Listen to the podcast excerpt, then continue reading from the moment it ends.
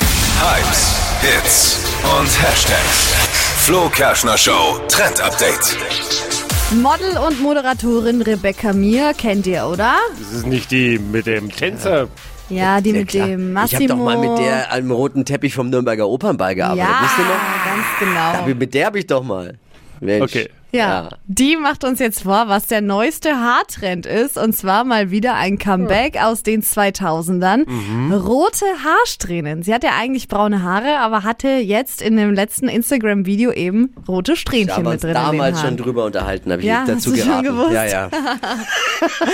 Ist jetzt in wieder. Äh, Ist gerade voll angesagt. Kann man übrigens auch ganz einfach mit so Haarclips machen. Dann muss man seine Haare nicht färben. Und wenn man die roten Haarclips nicht mehr haben möchte, einfach wieder rausklippen. Ist der Rebecca Mir rote Strähnchen, habt ihr gesehen, Knossi? Knossi jetzt blond gefärbte Haare? Los mit allen. Die 90er lassen Grüße Ja. einfach. Ja. Absolut.